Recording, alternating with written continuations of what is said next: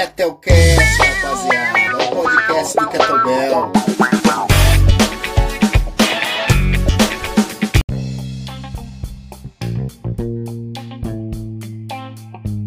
Olá, tesouros! Está começando o Ketelcast FM, o podcast do Kettlebell. Meus Ketelmigos, Ketelmigas, Ketelmigix, sejam bem-vindos, sejam todos muito bem-vindos. Eu sou Rodrigo Pimenta e, novamente, esse é o Ketelcast FM, o podcast do Kettlebell. E hoje eu vou entrevistar ele, ele que é barril, mas não é de pólvora, hein? Só os baianos vão entender. Diretamente da capital do caranguejo, da costa do cacau, do litoral sul da Bahia, da linda Canavieiras, João Rosário! João Rosário é baiano, é pai da Liz, marido de Lili, professor de educação física, atleta, treinador, fundador da Federação Brasileira de Kettlebell Lift, além de ser meu mestre no Kettlebell Sport e é um dos pioneiros da modalidade no Brasil. Fala, João! E aí, Rodrigo, beleza? Beleza! Ah, tá tudo bem, graças a Deus. João, Ô, eu já vou glória. começar. Ô, glória a Deus. Ô, xerebecanto. A gente vai começar do começo. Como é que você conheceu o Kettlebell?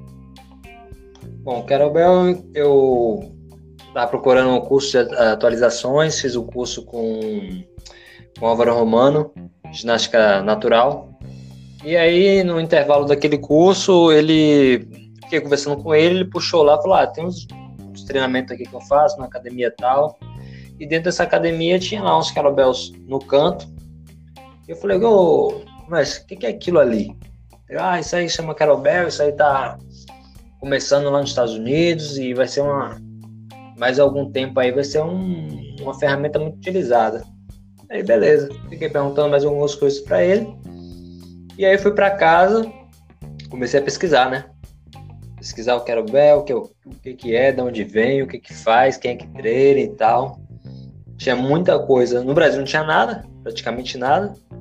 E tinha muita coisa só fora, né? E ali eu já tinha entrado no, no Facebook, é, tinha poucos brasileiros no Facebook naquela época. E aí comecei a perguntar para um gringo, para outro, que eu via assim, né? Que tava treinando, que tinha não sei o quê. E aí um deles falou assim: ah, tem, tem uns cursos aqui e tal, falou o nome do Pavel. E falou assim: ah, inclusive tem um brasileiro que fez curso comigo. E aí que eu fiquei sabendo do Thiago, né? Que ele tinha feito o, o RKC. Ah, e aí fui pesquisar quem era Thiago e tal, acho- e Thiago já tinha fundado a Arte da Força e já tinha feito, acho que um, um curso de, de, de formação de Carobel aqui no, no Brasil. Isso aí a gente tá falando que começo dos anos 2000? É, 2000, 2006, 2007, mais ou menos aí. Meados, Meado, né? né? Faz Uhum. tempo já. É. Foi na, mais ou menos na época que eu fui pra, pra Santa Catarina, né? Me mudei do, da Bahia e fui pra Santa Catarina. Você ficou quanto tempo em Santa Catarina? E nove anos lá. Nove anos, Puxa. Maravilha.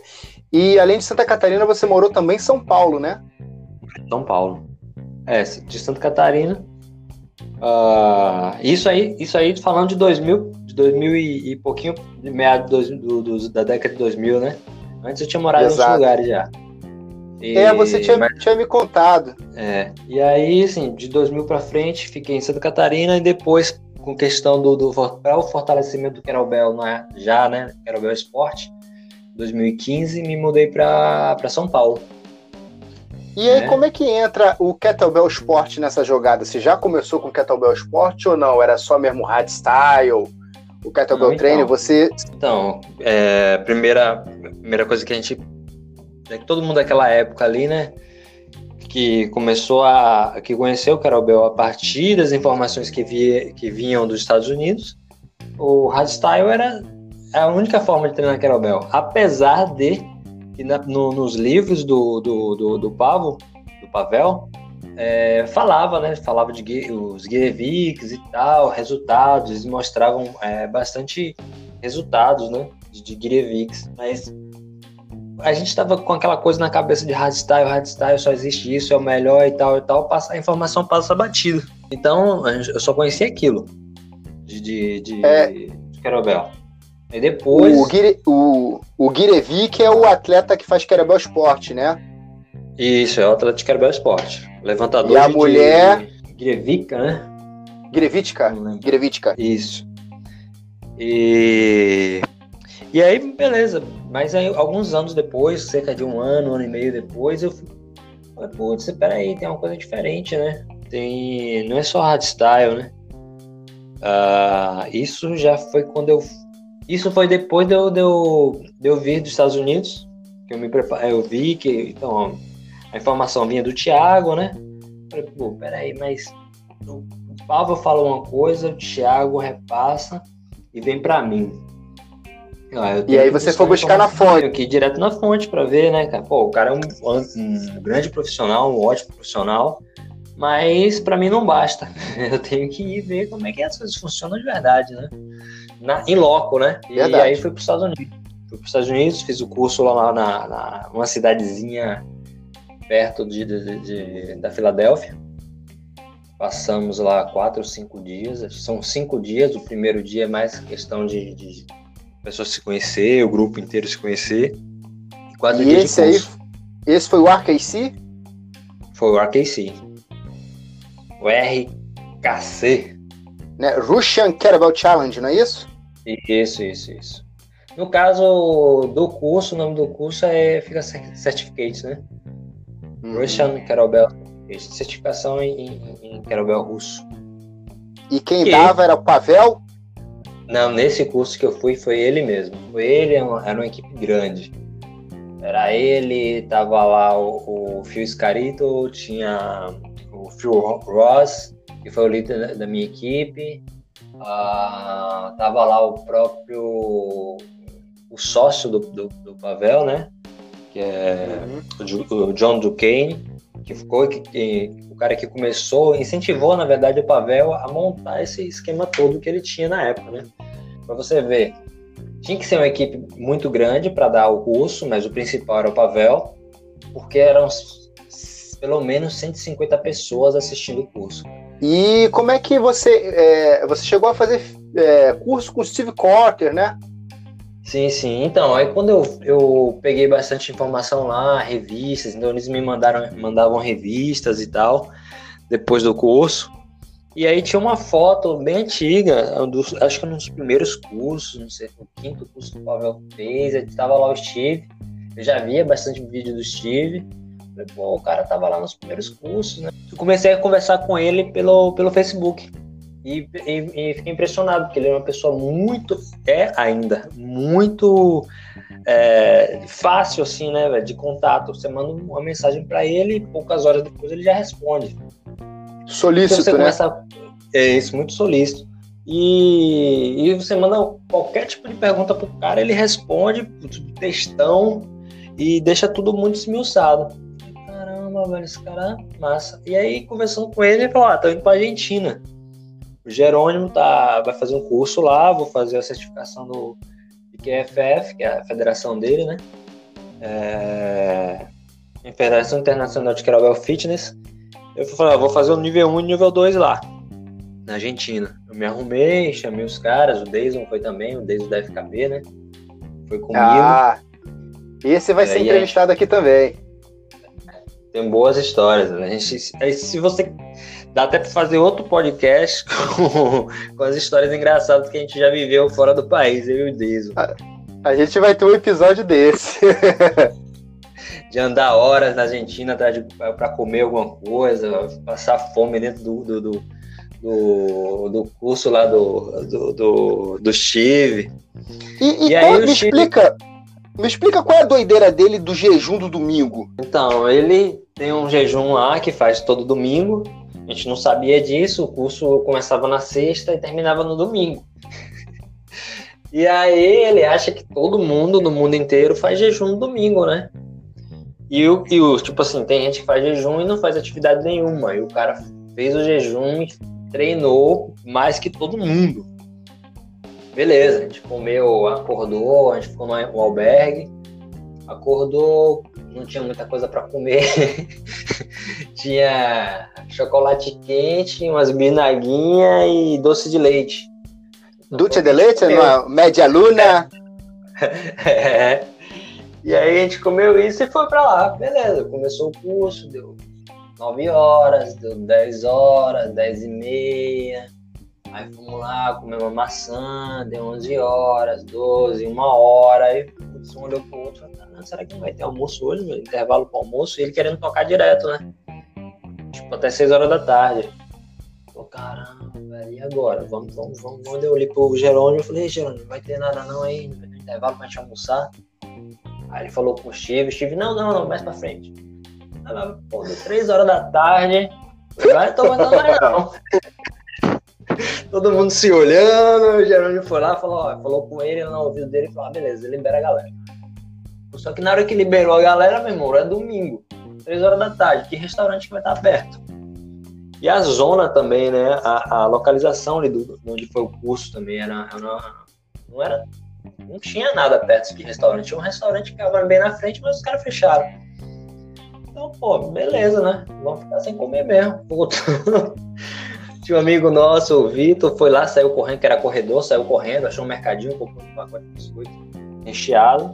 Aí comeu, cada um comeu três biscoitos recheados e continuamos o curso. João, e a sua formação também com, com a Senis Zerkanov? Como é que foi? Foi depois disso? Então, foi depois disso. Então, o, o curso do, do Steve era muito interessante.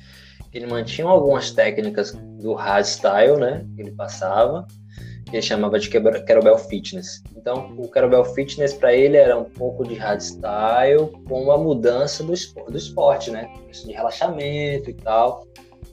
Respiração, ciclo de respiração, uma coisa bem legal. Ficou bem completa assim. Então, se você não quisesse ficar no hardstyle e também não quisesse ir pro, pro esporte, pô, o dele se encaixa muito bem. E eu acho que para minha formação como treinador de Querobel Esporte, se eu não tivesse feito esse curso, ia estar faltando alguma coisa. Ah, beleza. Jerônimo já gostava de fazer, já estava ligado ao esporte, foi para a Rússia, é, treinou lá com, com, com a CENI, e a gente ficou conhecendo, conhecendo a CENI. Beleza. E aí eu treinei, a, a, eu tinha uma aluna minha, que é professor de educação física, eu treinei ela para passar no, no, na certificação do, do Steve, né? Aí quando ela voltou, ela teve o um melhor resultado, falou assim, putz, você me falou que tem um, que existe o esporte assim e tal e tal, assim, assado. Eu vou querer. Eu quero ser atleta, quero ver o esporte. Então se vira aí pra saber como é que se, se treina, como é que funciona e tal, tal, tal. E logo então, depois. Na, na verdade, na ah. verdade, você arrumou um problema para você resolver, né? Isso. Ou ela te arrumou. É. foi, foi, foi. Foi um, foi um arrumou um problema pro outro, né? Exatamente. E aí, pô, calhou que. Aí eu falei, ah, beleza, o Asseni, eu, eu vi que, ele, que o Asseni vai para o Chile, pra Santiago, dar um curso que era o esporte daqui a um mês, então vou me inscrever. Me inscrevi, Falei com o Deison de novo, falei, ó, oh, Deison, vai ter o curso lá do cara, seria interessante a gente ir e tal. Ele também se arrumou, e aí eu lembro que o Gustavo Dondo, que é um treinador também bem mais antigo que eu, em questão de conhecimento de Kerobel, é, entrou em contato, você vai? Eu falei, eu vou, pô, então eu vou também. Aí foi o, o mais duas pessoas. E, e aí, lá, no intervalo desse curso, a gente ficou, na verdade, todo mundo no mesmo quarto do, do, do albergue, e aí a gente teve a ideia de formar a Federação né, Brasileira de Carabel Esporte. A gente já vinha, pô, que interessante. É, a cabeça. E aí eu falei assim, pô, velho, quanto cada, quanto cada um gastou para vir para cá para fazer esse curso? Ah, ah, gastamos X, gastei X, tal, tal, tal. Ah, então era melhor, em vez de todo mundo viajar para fazer curso, porque você quando você viaja para fazer curso, você sai do, de onde você tá, do hotel, ou albergue, ou seja lá que for, ou a casa de alguém. Você sai dali, passa o dia inteiro no curso, vai comer num restaurante perto, você não consegue conhecer a cidade, você não faz turismo, né? E eu falei, pô, vamos guardar dinheiro para fazer turismo E, e nisso, em vez de a gente ficar só com só a gente ficar com conhecimento, a gente leva esse conhecimento para o Brasil e, e, dá a oportunidade de muito mais pessoas. Uh, e assim o esporte vai crescer realmente. Se, se nós temos é, é, a intenção de formar atletas e, e fazer campeonatos e, e tocar o esporte, o esporte tem que crescer de alguma forma. Então vamos é, levar pessoas, levar treinadores para fazer uma formação bem maior, né? Do que era o esporte. É beleza. E aí, ah, então vamos fazer a federação? Vamos. Aí conversei com a Senise, a Senise foi a primeira pessoa, assim, primeiro russo, a dar maior força e falar assim, ó, a federação se forma assim, assado, deu, deu os toques. Quando eu voltei pro Brasil, é, quando a gente voltou do Brasil, ah, não vou querer mais, um desistiu, outro desistiu, eu falei, ah, então vou tocar essa, esse negócio sozinho. E quem vier depois que veio. E foi nessa época que você conheceu o Rodrigo Canhas, lá do Chile? Então, o Rodrigo eu conheci na, em Buenos Aires. E aí, como ele promoveu o, o curso do Aceni, lá em Santiago, a gente ficou mais próximo, né? E, e aí, com, com essa proximidade, ele me falou, foi me dando outros toques e tal, falando, falou, aí ele falou do Denis, né? O Denis era, na verdade, assim, o Aceni já tinha se aposentado. E o uhum. Denis, na época, era o cara a ser batido, né? Era o grande campeão. É, é, era o atleta mais. Eu, eu tava lá nas cabeças, né? Era o cara mais importante da época. Então, Denis Vasiliev, né? Nada melhor do que estar tá perto e, e, pegar informações do, do, de uma pessoa dessa. Que além de tudo, porque ele na época era o melhor de todos, estava ganhando tudo, não perdia um campeonato, batendo recorde em cima de recorde. Que ele, ele vamos dizer, validou um, uma um sistema de treinamento, né? Uma metodologia. É uma metodologia, ele validou essa metodologia. Nada melhor do que ter uma pessoa dessa assim ao seu lado, né?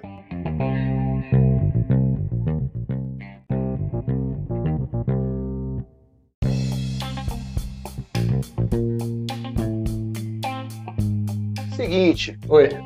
Agora eu vou voltar nas minhas recordações aqui nesse segundo bloco. É...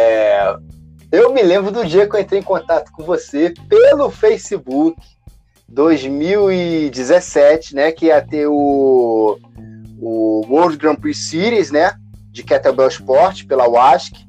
E tinha a certificação com o Denis Vasiliev e o Sergei Ratinsky, né? E Isso. teve uma aluna lá do estúdio que incentivou a gente, não só ela, mas a mãe, né? Vão ser pessoas que eu vou chamar aqui, né? São pessoas muito importantes porque sem sem elas é, isso não teria acontecido, o nosso encontro não teria acontecido, né?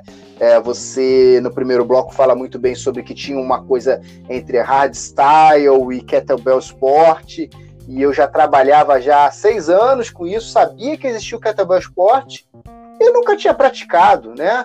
Eu tinha a teoria lá, mas não, isso aqui é, é, é, é maluquice, não sei o quê. E tinha uma briguinha e eu me lembro, 2017 foi um ano, um ano crucial para minha vida, porque eu tinha me separado, né? Eu estava sem lugar para morar, estava sem dinheiro, estava quebrado totalmente, estava morando dentro do estúdio. Eu acho que era um carnaval. Eu e o Elson tínhamos acabado de dar um treino. E aí eu conversando com ele, falei, cara, pô, ó, esse curso aqui, vamos ver. Aí entrei lá no, no Facebook, te mandei mensagem e acho que você quase que instantaneamente me respondeu. Eu falei, Elson, respondeu. Você lembra disso? Não lembra? Eu lembro. Eu lembro. Eu lembro de você de até um tempo atrás. É, de, um, de um. Que eu tenho uma, uma certa. Sou meio bicho do mato, né? Não, você vê que eu não me exponho muito, não boto muita coisa é, nas redes sociais. Aí uma vez a, a minha esposa Liliane, ela pegou o seu Instagram e me mostrou, falou assim, olha, esse cara aí, ó, esse cara aí sabe divulgar as coisas. que engraçado, né? Eu não tinha nem noção disso. É. Aí você tem que fazer alguma coisa tipo ele, que ele tá fazendo. Você não vai fazer a mesma coisa que ele, porque não é, não é seu estilo, né? Olhei assim, Rodrigo Pimenta. É, vou guardar esse nome aqui. Aí beleza. Aí encontrei a Gabi. A Gabi falou que tava treinando, que ia competir. E que estava sendo treinado por você e pelo Elson. E que engraçado, né? Porque isso aí é 2016 e o campeonato acho que foi no Paraná, ia ter também a certificação, só que estava muito em cima e eu tinha entrado em contato com o Fábio, né? Fábio era Sim. um dos cabeças da, da equipe L3, que era uma equipe muito forte, gente. Muito forte, um ótimo treinador. Que equipe! E a Gabi era treinada por eles e foi ser treinada pela gente. E a gente nem sabia o que era Kettlebell Esporte, sabe? Isso que foi mais engraçado. E ela ganhou! Não, não, o bom é que você já pegou ela. Na verdade, ela que passou as informações para vocês, né? Exatamente. Ela veio pronta e ainda ensinou alguma é. coisa pra gente e a gente observava, analisava, né? Tentava aprender ali daquele jeito. É, e aí o dia que você me mandou a mensagem, eu falei, ah, beleza, né? Pô, mais um cara mandando mensagem, pedindo desconto, vendo sabe como é que é, já tava de saco cheio. É sempre tem essa coisa, né? Quando a gente faz um evento, sempre tem esse. Sim, sim. É e tal. Mas aí você me mandou mensagem, não lembro se foi só de texto, se tinha um áudio e tal, ou então eu te, eu te mandei os valores e você me, você me deu uma, mandou uma coisa. Você me falou mais de vocês, como é que, como é que as coisas aconteciam. Eu senti uma certa verdade, assim, né? Os caras são verdadeiros, os caras estão querendo, né? E, e, comigo tem muito disso, né?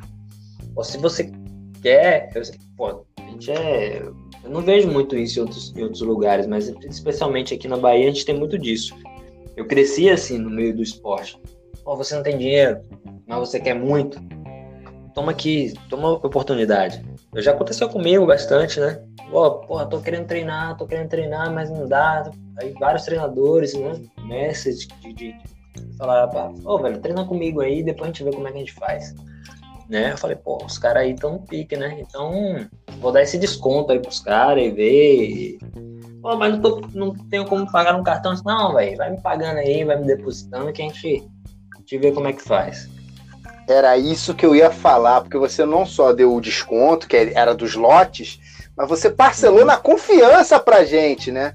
Porque a gente tava tão na merda, mas tão na merda, porque além de não ter casa, não ter mulher, é, a gente estava passando, a gente era sócio de uma franquia, a gente estava passando por um momento muito delicado, né, onde a gente estava descontente com os rumos da, né, da franquia e a gente estava querendo sair. Só que é um processo em que é, é, foi traumático para a gente, foi um processo lento, que a gente teve que ter muita paciência, muita conversa, né? E, e aí surgiu isso, aí a gente teve que o campeonato foi em Salvador, então a gente tinha que arrumar passagem, hospedagem, e aí hospedagem, né? A nossa madrinha, Fafá, Fátima Regina, mãe de Gabi, poxa, nos recepcionou maravilhosamente lá na casa dela. Foi muito bacana. Isso, quem viaja sabe que hospedagem é caro, né? E além disso, né, João, você treinou a gente. É, foi mesmo. Esse detalhe tava me passando. Pois é, comecei a treinar vocês para conseguir conseguir passar na certificação, né, velho? Justamente por isso, porque a gente foi se aproximando, você me ligou, contou a situação, falei, pô, mas é sacanagem, os caras foram, não, não dá para só tirar o dinheiro dos caras, né? Então, os caras têm que levar alguma coisa. E o Rio de Janeiro eu sabia que também tinha muito potencial é, pro esporte, né? falei, os caras aí podem encabeçar o esporte no Rio de Janeiro. E, então são importantes. Aí comecei a pensar até estratégia, não mais naquele negócio de camaradagem, mas pensar estrategicamente. Sim. Ah, né? E, e, outra coisa, você treinou a gente, mas você está em Canavieiras e a gente no Rio de Janeiro. O treino foi pelo WhatsApp, então foi o treinamento à distância, né? É, mas na verdade esse tipo de treinamento já faço há muitos anos. Uh, quando eu fui para Santa Catarina, e aí eu fui fazendo, deixando mais sólido o meu tipo de treinamento, as pessoas me conhecendo mais. Então tinha pessoas que treinavam comigo, mas é, a empresa mandava para a China, mandava para não sei aonde. E eles falavam, pô, mas não queria parar de treinar e tal. Eu falei, ah, então beleza, eu vou mandar uma planilha para você. E aí vocês treinam e tal, porque eu, essa questão de planilha, é, eu faço ela desde 2006. Que um dos meus passatempos era ler artigos, ler livros e, e tentar passar aquilo ali que estava nos artigos e dos livros para a realidade, né? Para minha realidade. E uma das formas de. E eu comecei. Eu sabia que vários, é, vários treinadores usavam bastante planilha. Eu comecei a, a, a reproduzir isso, né? Pô, se os caras fazem, também tem que fazer. E então quando, quando eu peguei vocês para treinar vocês, já, já, aquilo já era muito comum. E eu vim para Canaveiras por causa disso. Eu, pô, morava em São Paulo, aquela Babilônia, aquela coisa, acordar quatro da manhã, dormir meia-noite e, e, não sei o que. Daqui a pouco começou muita gente a treinar com a, a distância falei, ah, velho, sabe de uma, eu posso morar em qualquer lugar, né? Então vou embora daqui. Que bacana isso, cara. É o seu o nômade digital do Kettlebell. é, dá pra fazer, né, cara? Quando eu vi que tinha potencial, pra, não só para passar no, no, na certificação, eu falei, ah, velho, você não cai pro campeonato. Caramba. você criou um problema pra gente. É. Vocês criaram um problema pra vocês mesmo. Porque eu lembro que era o seguinte: era eu, aí eu chamei o Elson, aí chamamos um outro sócio nosso. É, logo no. Quando a gente foi chegando nas fases finais de preparação, é, eu ainda estava na, na casa de uma amiga minha, mas eu já não estava me sentindo muito à vontade de estar lá, incomodando ela. E eu fui morar no estúdio. Então, tinha que dormir lá no estúdio. Do lado lá do estúdio, vamos dizer que funciona um estabelecimento que é um fliperama que vai até de madrugada. Então eu ouvia barulho de, da rua o tempo todo. Eu tinha que acordar cedo, porque o estúdio né, abria cedo, então não tinha uma qualidade de sono, né? E era uma situação estressante para mim. O Elson também estava com alguns problemas dele e a mãe desse nosso sócio faleceu. E aí, cara, como é que a gente vai fazer agora? O cara pagou, o cara não sei o quê. Aí nós chamamos o, o Charles, que era nosso estagiário. Né? E a gente chegou lá num time que era eu, Elson, Charles, Gabi, a menina a lá, Thaís, a Thaís. Thaís. Chegamos no time de cinco no nosso primeiro campeonato, né? Foi, é, foi muito engraçado aquilo. Com todos com resultados muito bons, né? Poxa, o dia da competição foi foi muito foi um dia marcante, sabe? É, já participei de outras é, E pro Elcio foi ainda mais marcante, eu acho. Ah, sim, essa história eu vou contar. Fica tranquilo, João. essa história eu vou contar. Só, só vou soltar aqui: foi o homem que conheceu a intimidade do multicampeão russo Sergei Rashinsky. Ele é... teve um contato assim de uma forma, né? Mas isso deixa para o próximo episódio que eu vou contar Eu acho que isso aí tem a melhorar a, a, a, o campeonato dele, né? Deu uma injeção. Exatamente. Assim, né? E eu me lembro que nesse campeonato eu, eu esbarrei assim no Leonel, né? Porque a gente estava ali, é, a gente ficou ali no backstage, e aí, tipo, pô, chegou o Leonel, pô, o cara grandão e tal, parecia um viking. Aí então eu aqui assim, aquecendo e tal, e conversando, né? Você sempre puxa um papo, o cara tá do lado. Eu vi que o cara era mais experiente. Falei, pô, cara, é minha primeira competição, cara. E aí, bicho? O que, que eu faço? Pô, me dá um conselho. Ele falou, cara, se diverte. E, cara, acho que foi o melhor conselho que eu tive de competição. Porque na hora não me fez sentido para mim aquilo. Como se diverte? Eu tô aqui tenso pra caraca, eu quero. Eu quero, como diz o baiano, né? Eu quero brocar, né? Quero botar pocando. Mas é, eu vi que realmente, cara, tem que fluir e esquece os outros e você compete. Foi até um, um, resultado que foi abaixo do que eu tinha nos treinos, né? Porque infelizmente a peça caiu, né? E por isso até eu fiz uma tatuagem aqui no meu antebraço. Depois que eu fiz essa tatuagem, eu digo, a peça nunca mais essa mão abriu. É muito incrível isso. o simbologismo. João, Seguinte, você nos colocou naquela competição, você criou esse problema pra gente, né? Você treinou e como é que era assim? Agora eu vou te perguntar a sua visão como treinador, né? Porque você a gente se falava pelo WhatsApp, mandava vídeo e conversava. E como é que você faz esse monitoramento, né? Porque pelo que você me revelou agora, que isso foi revelado agora, o mistério foi revelado agora.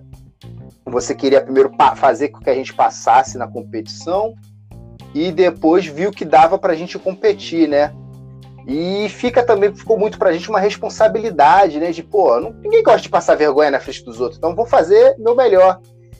E eu lembro que no outro dia teve, teve teste, eu, e você botou a gente para fazer o teste, né? E com a peça mais pesada do que a gente tinha competido, né? Foi mesmo, foi com 20 quilos. Foi né? com 20 quilos. quilos acima. Né, o peso inicial do, né, o peso do iniciante é o 16 quilos masculino e depois vai pro 20. Uhum.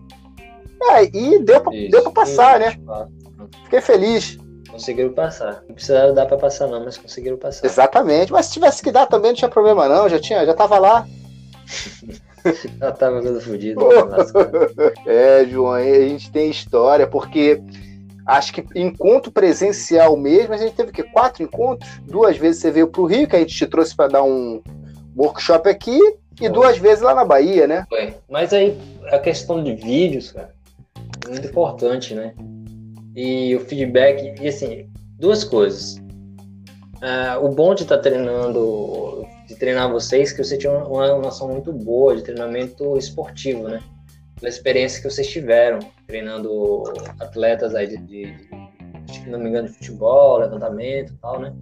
Vocês tinham uma base boa e passavam um, um feedback muito bom. Então a questão toda ali era mais uh, ajustar a técnica, e aí pelo vídeo mesmo, eu dava um toque, vocês, vocês pegavam logo, e também o condicionamento específico, né? E a gente teve, uh, pelo laço que vocês, que vocês tinham, a gente teve até um período de treinamento muito bom, então foi de, acho que de fevereiro até setembro, né? Foi. É, você preparou a gente em, em seis meses, né?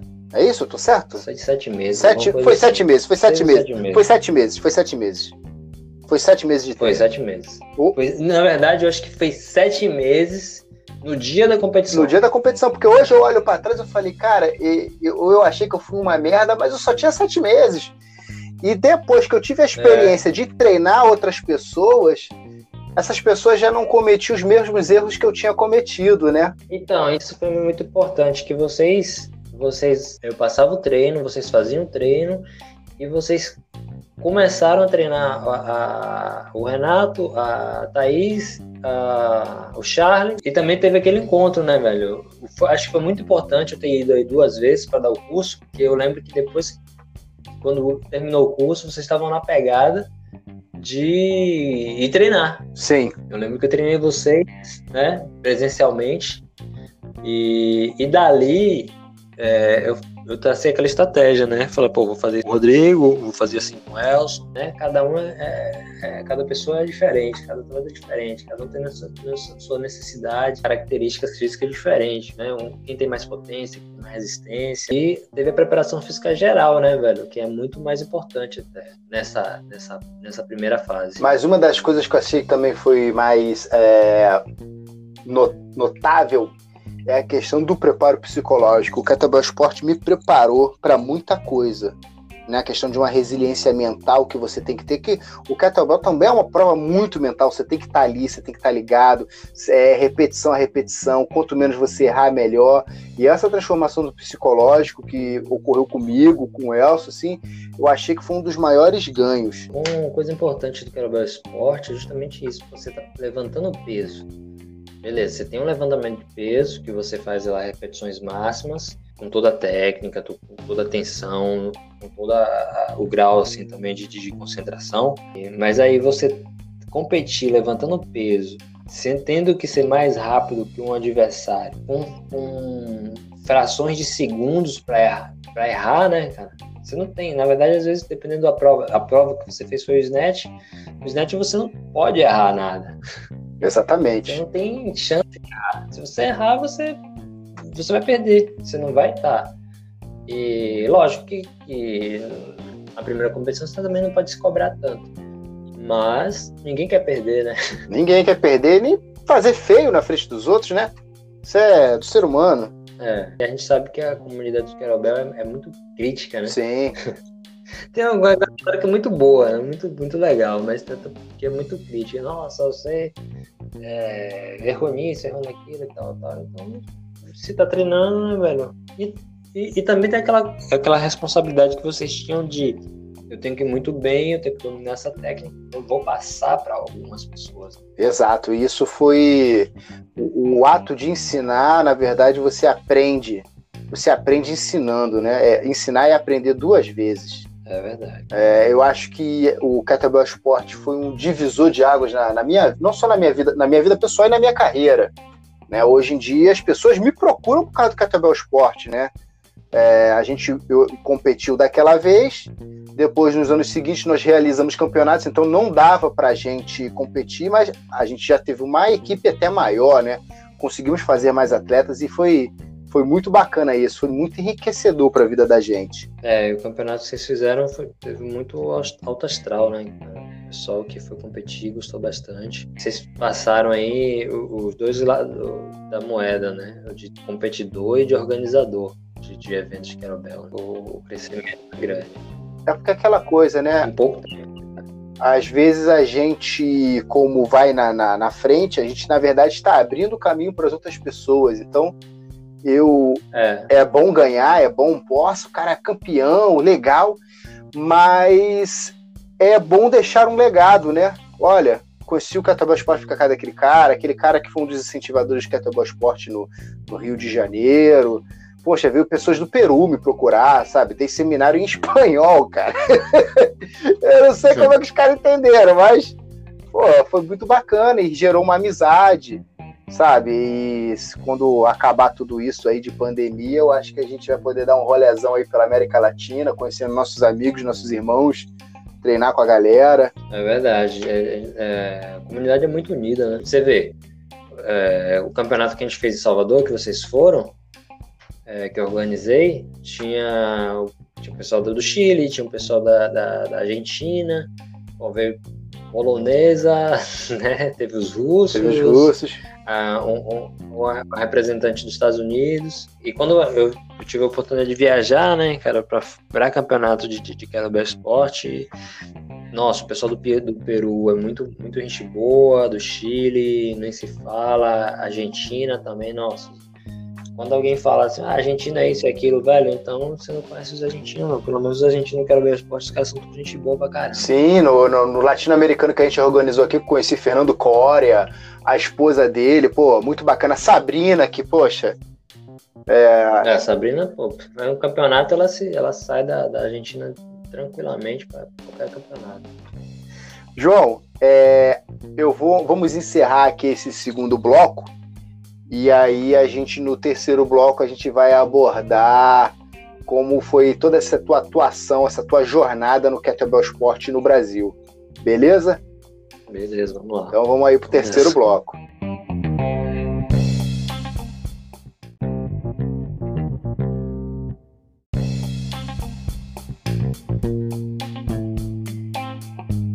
Bom, nesse terceiro bloco, é, eu queria vou ressaltar aqui alguns dos seus feitos aqui, como fundação da Federação Brasileira, que você já falou, né, no, lá no primeiro bloco, né, que vocês tiveram a ideia lá dentro do quarto do albergue. É, tem também a organização da delegação para o torneio latino-americano em Buenos Aires, que deve ter sido esse mesmo, né? É, não, esse foi o primeiro campeonato que a gente participou. Então a gente formou a, um time para ir para esse campeonato latino-americano que foi o Jerônimo que, que organizou. Então esse campeonato teve a Flávia, a Nicole, a, o Deison e competindo foi o Deison e o Rodrigo. Um outro Rodrigo, que é um aluno do Deison. E a gente já foi como federação, né, com uniforme e tal, com tudo. Na verdade, foi o único time é, que participou de, de, desse campeonato que estava realmente organizado. E você levou duas atletas para o campeonato americano em Nova York, né? Quando foi isso? Sim, sim. Logo depois logo depois. Então, quando eu, eu, eu fiquei ali responsável pela, pela Federação Brasileira, eu, é, lógico que a gente tem que aumentar aí campeonatos e saber como é que se organiza, qual é a melhor forma de organizar. A gente foi para a Argentina para ter essa experiência. Eu aprendi a como não organizar um campeonato e um mês depois não, dois, dois meses depois, teve o campeonato americano, né, o nacional, o campeonato nacional lá na, em Nova York. E, e aí eu conversei com as meninas e falei, vamos lá, vamos, vocês competir tal, tal, tal. A gente correu atrás, tirou visto, eu, achei, eu já tinha visto, elas não tinham, tiraram o passaporte e tal. E fomos para Nova York, na cara e na coragem, e para competir. Chegamos lá acho que dois dias antes. Nunca, eu nunca, eu nunca tinha visto de perto um Kerbel Pro Grade. é... nem eu, nem elas duas, né? Meu Deus. Treinava aqui com, com, com Cast Iron. E quando chegou em Nova York, um dia antes do campeonato, que foi o dia da pesagem, ah, eu falei, ah, então vamos lá, vamos subir e, e ver os kettlebells, né?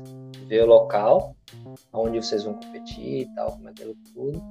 E também para fuçar, né? Como é que estavam arrumando, como é que era, como é aquela, aquele backstage, aquela coisa toda, aquela loucura toda de organizar um, um campeonato a partir da estrutura, né?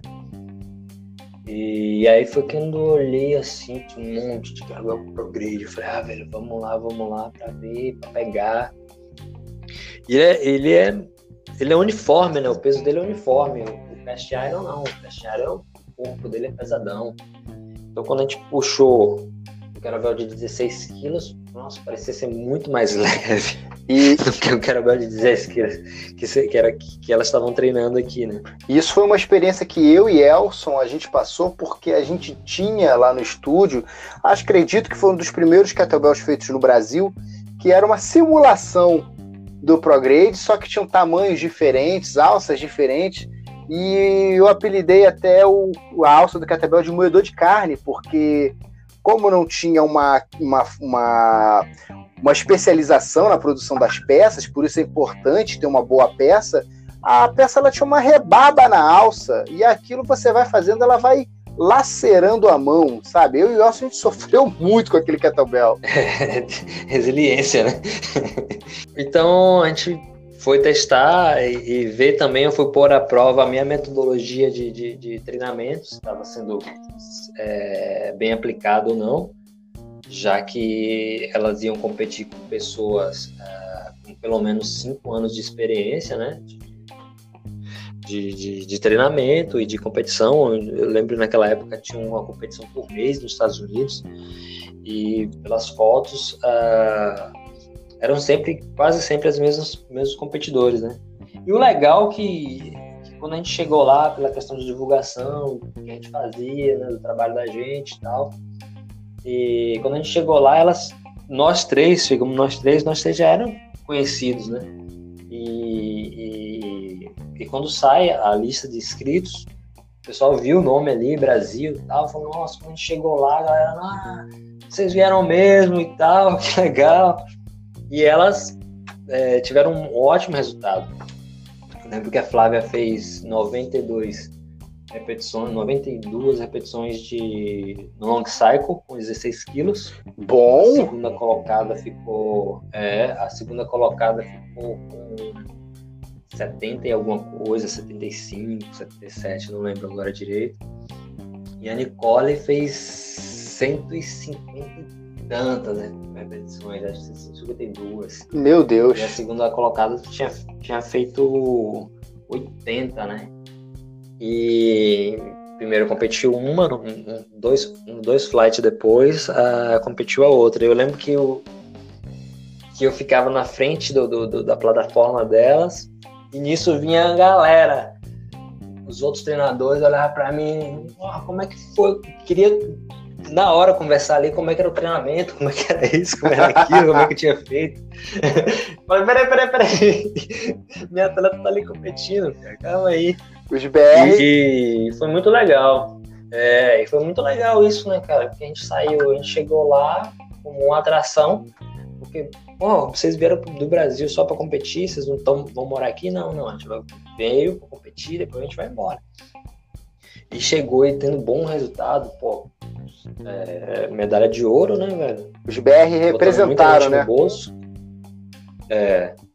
E aí, aí aquele campeonato me deu um know-how muito bom, porque realmente eu fui para lá, não fui para competir, fui para levar elas para competirem e para ficar fuçando, xeretando tudo como se fazia.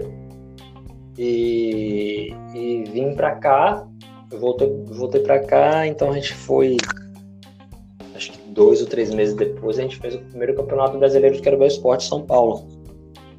E eu botei tudo o que tinha aprendido lá e mais a adaptação para cá, pro Brasil, né, velho? Que brasileiro você sabe como é que é, tudo diferente. É. Não dava para ser a, a risca. Então a gente fez uma adaptação legal do, de todo o esquema, como é que foi. Muita gente que compete hoje, que está competindo direto e, e, tem um certo nome hoje em dia no esporte que é, que é brasileiro, chegou lá no dia do campeonato falando, velho, como é que é? Explica aí. Eu, competi, eu, eu, me inscrevi em 20, mas será que eu vou conseguir com 20 quilos? Será que eu vou conseguir? Ah, eu falei, pô, então abaixa para 16 e tal, tal. Então, momentos antes do, do, do, do campeonato, tinha, eu tinha que explicar a regra, eu tinha que explicar como é que o campeonato funcionava, que eles estavam querendo, né? Tinha um nicho pronto, né? É, esperando, né? E, e, essa galera que está aí competindo hoje, é, eu dei os primeiros toques, né? Ó, funciona assim, você vai fazer isso, você vai fazer aquilo e tal e tal. E aí pronto, deu o passo inicial para eles, né? Abriu o caminho, né? Maravilha. E consegui também, e poucos meses depois, é, isso foi 2014, primeiro campeonato brasileiro. Poucos meses depois, 2015, consegui botar no, no aí pro Rio de Janeiro, né? Que a gente fez no, no Arnold. Foi no Arnold Classic, né? Do Arnold, que, é, foi a última que teve aí no Rio de Janeiro. A gente conseguiu colocar o, o, o Perobel também ah, é, nesse, nesse, nesse campeonato, nessa feira, né, cara, que era muito importante. É, nos Estados Unidos tem, que era é, em Las Vegas, né? Isso. E, que tinha o campeonato de Carabel e, e lá em, na Austrália é, também o Carabel só entrava na Austrália, ou no Arnold só entrava na Austrália e nos Estados Unidos só em Las Vegas. E aí a gente conseguiu aqui, no Rio de Janeiro. E aí com isso. E aí depois foram vários outros campeonatos. Você começou a formar mais atletas e até treinadores, né? Sim, o foco era esse. Formar atleta, então muita gente veio treinar comigo. Uh, que na verdade era o único que, que, tinha um domínio, assim, né? Uma experiência e resultado, principalmente, né? Naquela, naquela época tinha, o pessoal tava, tava, tava enveredando e testando muita coisa. Eu já tinha resultado, já tinha uma metodologia né, que eu aplicava, adaptava. E até pela experiência passada que eu tive com atletas, né? E aí, como é que você. De outras modalidades. Como você consegue trazer o Denis Vasiliev para o Brasil? Como é que entra? Como é que é esse encontro aí de vocês? É o Denis Vasiliev que era o cara a ser batido, era né, o multicampeão. O Denis foi uma. Como o Rodrigo me falou, o Rodrigo Canhas, a gente vai voltar ele de novo, né? Me falou do Denis. Eu falei, pô, então vou tentar encontrar. Aí eu falei com o pessoal mais próximo, pô, vamos, vou tentar trazer um russo. Será que o cara vem? Será que não vem? Então eu falei, ah, vou tentar estar em contato aí. Vou ver no que que dá.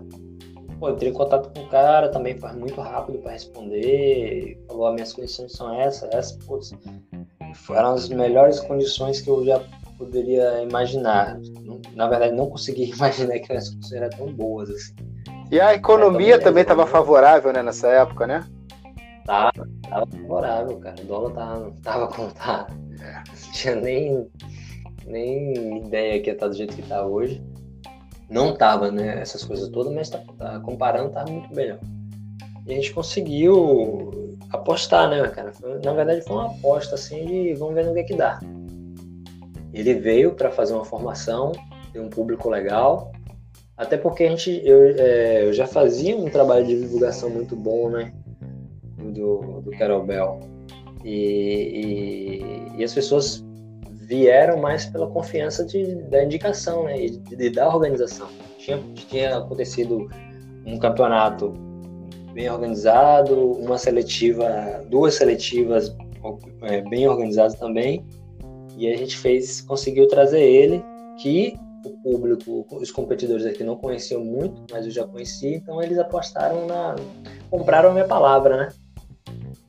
Ah, vem que, que vai ser bom, que, que cara vai passar muita informação boa e realmente, não, não informação que ele passou, o conteúdo foi muito enriquecedor e, a partir daí as pessoas que fizeram o curso evoluíram bastante, né? Os treinadores que fizeram o curso evoluíram bastante. E aí a gente começou a amizade, né? E aí você se torna representante da, da World Association of Kettlebell Sports Clubs no Brasil, Cat Academy, como é que foi isso? Ele também ficou bastante impressionado. É... Na verdade, quando ele chegou, ele falou, nossa, eu nunca vi uma, uma, uma divulgação de, de, de, de, de curso, de seminário assim tão boa. Eu também nunca me vi em tantas fotos assim, né? Que a gente fazia uma divulgação bem legal. E, e, ele botou fé, ele viu que, que pô, tinha uma equipe bem montada, que eu tinha montado para esse seminário, e, e falou: ah, propôs a representação, né?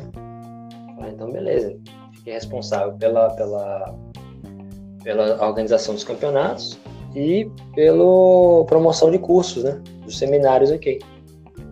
Ele fez, se eu não me engano, quatro ele deu quatro cursos aqui, se não me engano. É, teve um ano no, que ele veio três vezes no Brasil. No mesmo ano ele, chegou, ele veio três vezes, né?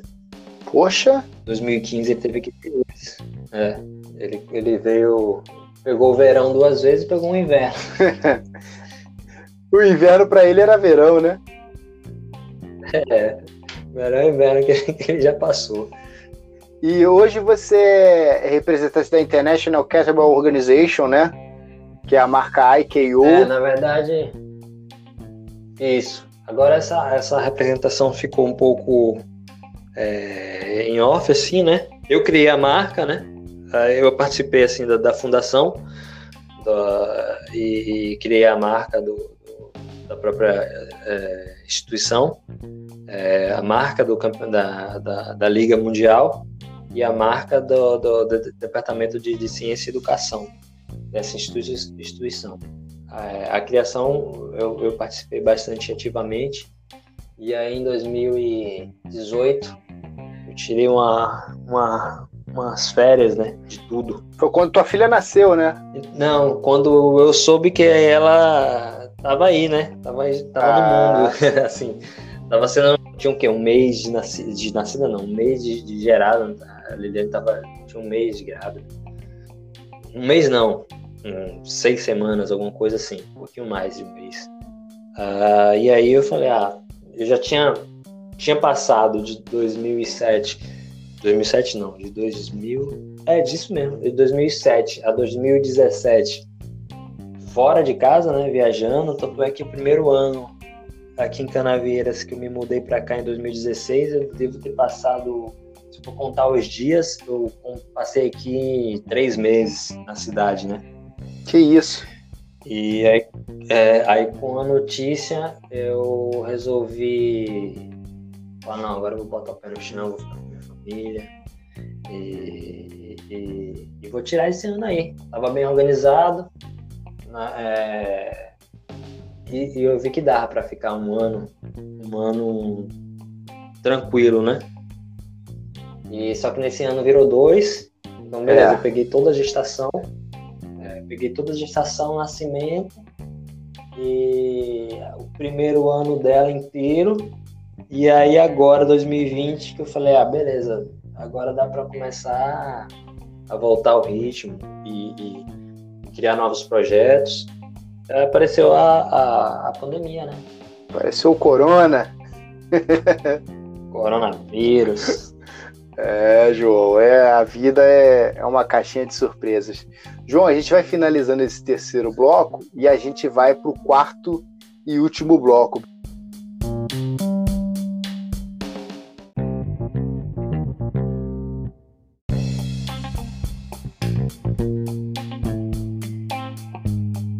Tesouros, nós estamos voltando agora, né? Vamos agora começar aqui nosso quarto e conclusivo bloco. João, diga. A gente entrou né, nessa pandemia, né? Nós tivemos quase que uma disrupção né, foi disruptiva né, dos nossos hábitos. A gente está aprendendo a viver uh, numa, num estado de, de pandemia, no isolamento social, no distanciamento. E o que, que você pensa do futuro? Ou qual plano que você tem para o futuro? Ou qual mudança de, de norte que você teve? Que você uma reflexão que você teve durante a pandemia? Por exemplo, eu eu amo podcast, eu estou muito feliz de estar fazendo esse projeto, né? Está começando agora, mas é, eu tive essa, essa decisão de executar, né? Parar só de pensar. Durante dois meses eu estudei bastante, né? E de forma que eu conseguisse fazer com um setup básico, só com o meu celular. Então, tesouros, quando você ouvir aqui esse podcast, saiba que ele está sendo feito só com celular, tá bom? Aqui não, não é um estúdio, eu estou gravando dentro do meu closet, né? Tô aqui igual um maluco aqui falando. Qualquer dia vocês vão ter imagens de eu fazendo aqui o podcast dentro do closet. Mas é, é um começo e eu estou muito esperançoso, né? Eu, como tudo na vida, a gente tem que ter consistência. Mas aí eu te pergunto, eu lanço essa pergunta para você: o que será do amanhã, João? É, cara, é uma coisa que já, a gente vem pensando aí direto, como é que vai ser, tem uma impressão, daqui a pouco já muda de ideia, né?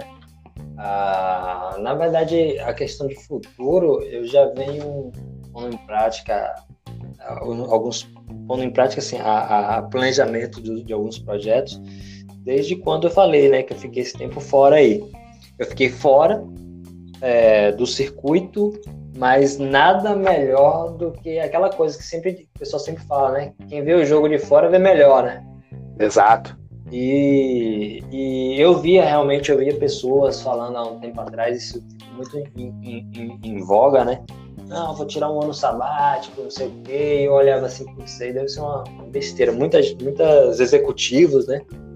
Acho que 2008, 2000, até 2010, isso aí, esse, esse, assunto ficou muito. Não, vou tirar um sabático, não sei o quê. Eu olhava assim, isso aí é, é viagem da cabeça. Tem como. Então, quando eu consegui me pôr nessas condições, eu vi que é realmente é muito importante você fazer isso. Você se pôr fora do jogo e analisar o que você fez, o que você está fazendo e o que você pode fazer. Eu acho que muita gente está tirando esses meses sabáticos aí forçados e, e tendo essa mesma impressão, né? Uh, eu me vi, esse tempo que eu fiquei parado foi muito importante, parado não, né? eu fiquei fora, ficou muito importante que eu me analisei e vi o quanto que eu posso mudar, né? E inclusive eu estava conversando com um amigo meu, é, treinador também, ele falando, nossa, e aí, pandemia agora, isso aqui, o que você está usando, com os aplicativos, quais são as ferramentas? Eu falei, velho, eu tô com duas ferramentas aqui que são revolucionárias. Ele, o que que é? Lápis e papel. Aceitam tudo. Ele, pô, não, rapaz, pô, realmente. E uma coisa assim, velho, eu peguei umas uh, cadernos, agendas e tal, caneta. E antes de eu passar o, o, os treinos para para planilha, para Excel, para essas coisas todas, eu faço tudo no papel, velho. Eu vou te falar, João, eu também eu tenho um processo muito parecido. Eu preciso organizar minhas ideias, eu, eu tenho que ir pro papel eu tenho que desenhar, eu tenho que fazer alguma coisa e depois eu jogo no computador. É, cara, você fica naquela coisa de. E, e o papel te dá todos. Uh, te deixa muito uh, livre, né? Sim. Você tentava lá, pago, não sei o quê, e aprendi muito também olhando a minha filha crescendo. Que é o milagre é, da vida, né? e... né? Nossa, cara, você vê ela se treinando, cara.